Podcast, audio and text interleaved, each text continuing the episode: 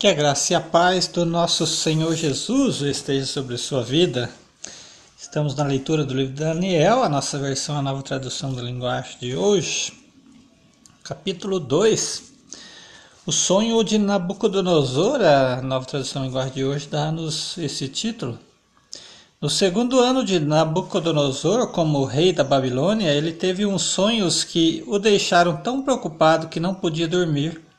Então mandou chamar os sábios, os adivinhos, os feiticeiros e os astrólogos para que eles explicassem os sonhos.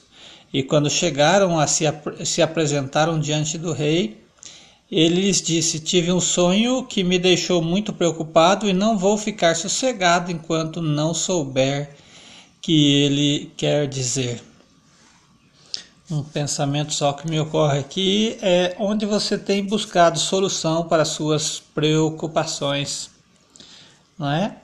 O, o rei aqui, uma pessoa instruída, né? Vamos dizer assim, o, um líder mundial aqui para a época, né?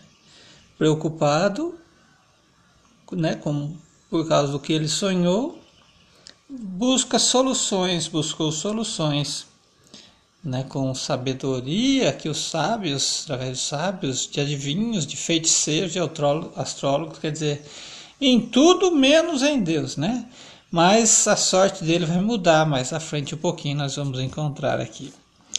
Capítulo 4: Eles disseram ao rei na língua aramaica: Que o rei viva para sempre. Pedimos que o Senhor nos conte o sonho e aí nós lhe diremos o que ele quer dizer. Mas o rei respondeu: Já resolvi que vocês têm de me contar o sonho e também explicar o que ele quer dizer. Se não puderem fazer isso, vocês serão todos cortados em pedaços e as suas casas serão completamente arrasadas, né? Então ele coloca uma prova difícil aqui essas pessoas, né? Mas se me contarem o sonho e explicarem o que quer dizer, eu lhes darei presentes, prêmios e muitas honras. Portanto, digam o que foi que eu sonhei e o que o sonho quer dizer. Uma coisa parece que impossível, né? É, versículo 7: E todos os sábios disseram de novo: Conte o Senhor o sonho, e aí nós lhe diremos o que ele quer dizer. Mas o rei insistiu: Eu sei o que vocês estão fazendo, então estão é, procurando ganhar tempo para é, porque sabem que já resolvi que se vocês não me contarem o sonho, vou dar a todos o mesmo castigo. Vocês já combinaram me enganar com mentiras e falsidades, esperando que a situação mude.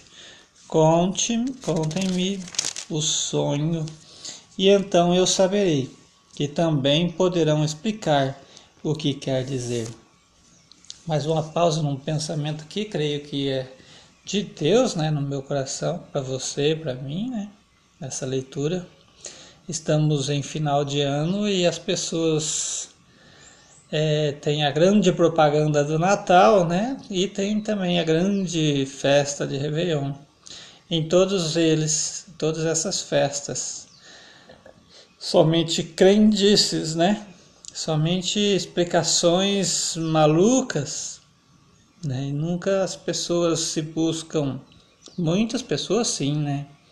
Por exemplo, quando a gente faz o culto da virada, né? Um, a gente tira lá um tempo de oração, um tempo de profetizar sobre a vida dos irmãos, né, e tal. É, mas muitas pessoas buscam é, na sabedoria, no misticismo, na feitiçaria, né, nos, nos adivinhos, quanto astrólogo não parece, né? Quanta astrologia, quanta previsão né, para o ano aparece que é, são malucas, vamos dizer assim, né? Uma exigência do que não pode saber e que, que o próprio rei diz aqui na Nabucodonosor, né? Eu sei que vocês estão fazendo estão é procurando ganhar tempo porque sabem que já resolvi. Todo mundo sabe, todo mundo sabe, não é? Que Jesus está voltando. Todo mundo sabe. E parece que as pessoas ficam querendo ganhar tempo aqui, né? Nessa terra.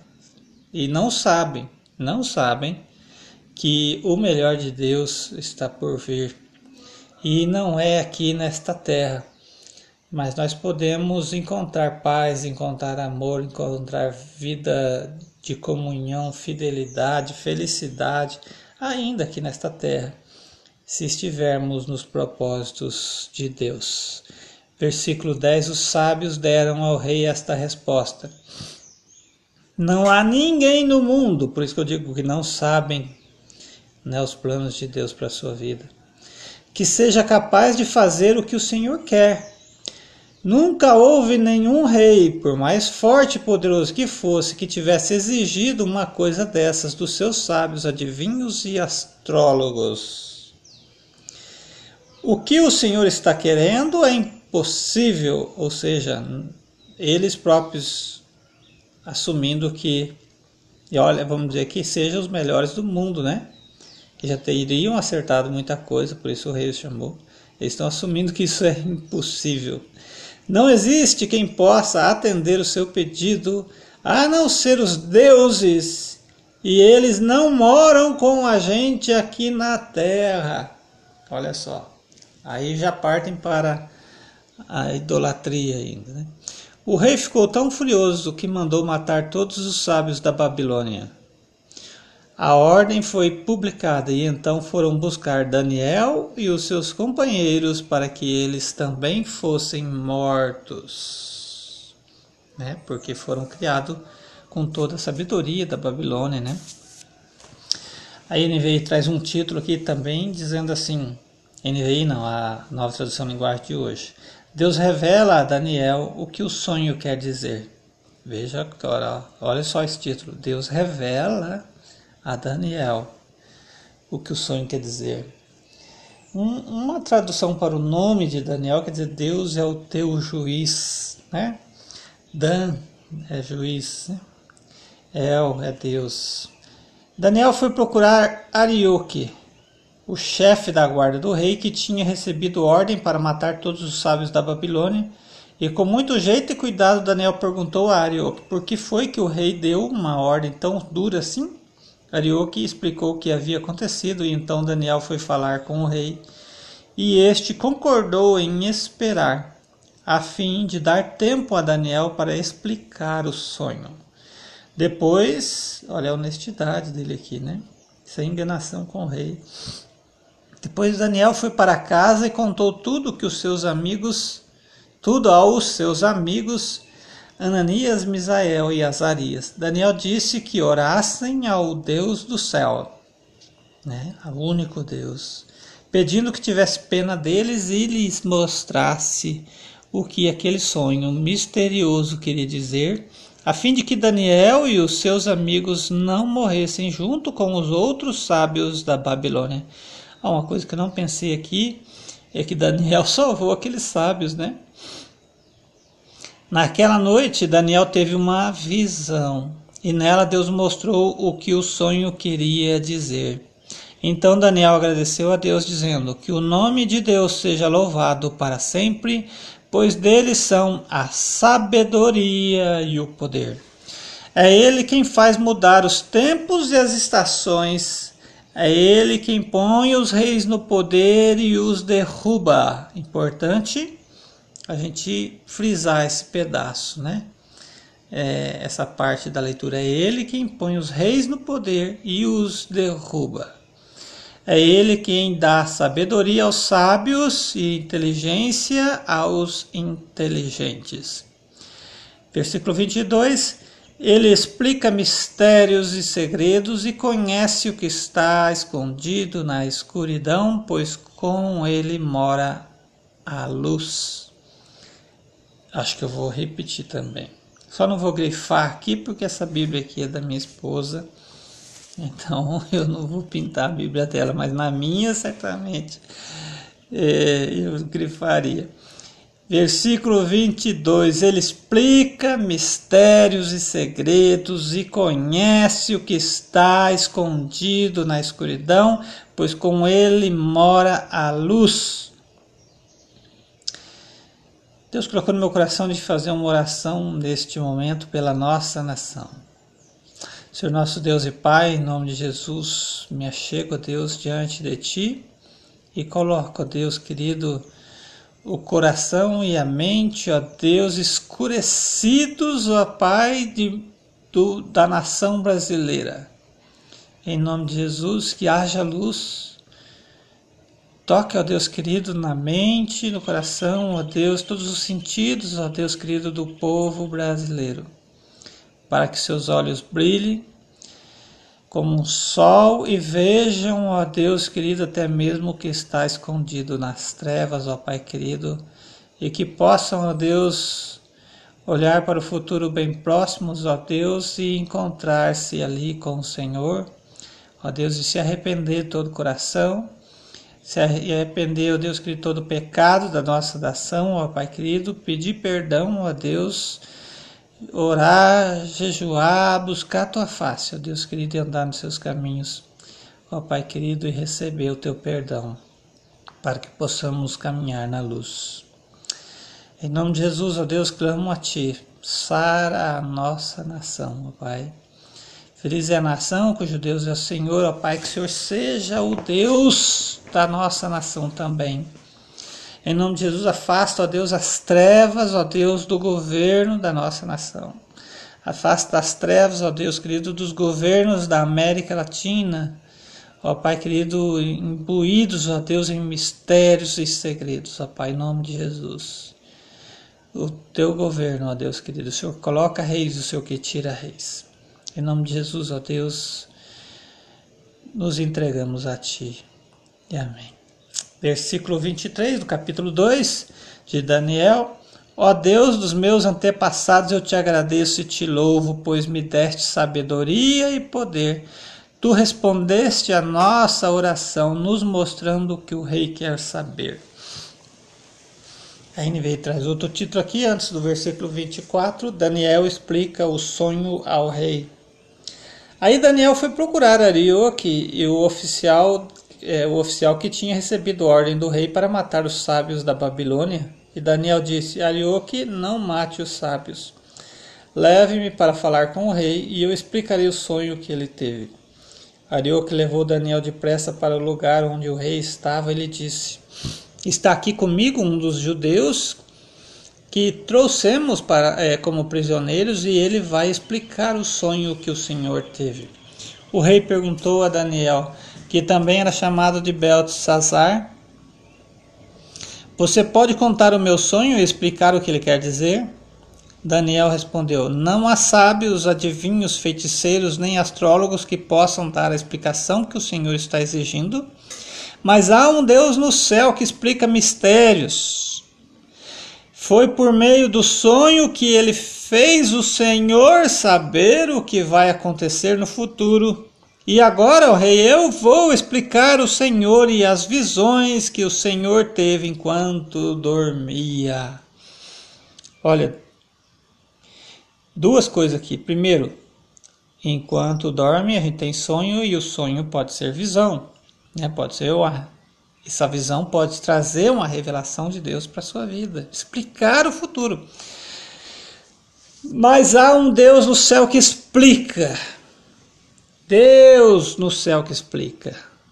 Versículo 29. O Senhor estava deitado na sua cama e começou a pensar a respeito do futuro, e aquele que explica mistérios mostrou ao Senhor o que vai acontecer.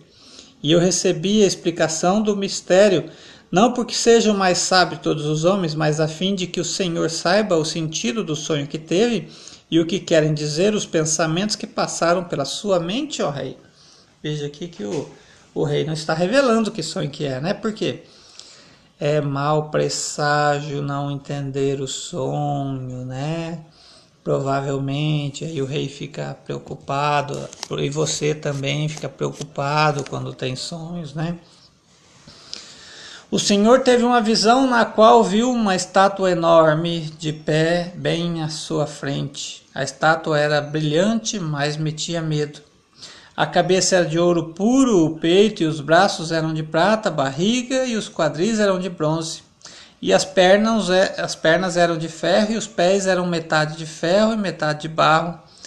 E enquanto o Senhor estava olhando, uma pedra se soltou de uma montanha, sem que ninguém tivesse empurrado. A pedra caiu em cima dos pés da estátua e os despedaçou.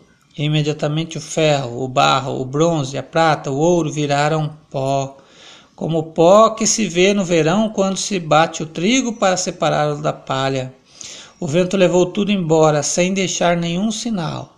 Mas a pedra cresceu e se tornou uma grande montanha que cobriu o mundo inteiro.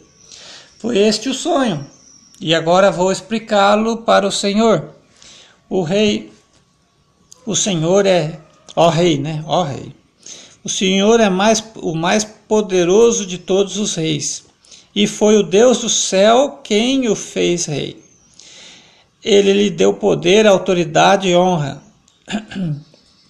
Ele deu ao sonho, ao Senhor, ele deu ao Senhor o domínio em todo o mundo sobre os seres humanos, os animais e as aves. Esse domínio todos nós temos, sabia? Só ler lá em Gênesis, né? Nós crescer, multiplicar, sujeitar todas tudo sobre a terra, né? O Senhor é a cabeça feita de ouro. Depois do seu reino haverá outro, que não será tão poderoso como o seu e depois desse reino haverá ainda outro, um reino de bronze que dominará o mundo inteiro. Depois virá um quarto reino, e este será forte como ferro, que quebra e despedaça tudo. E assim como o ferro quebra tudo, esse reino destruirá completamente todos os outros reinos do mundo.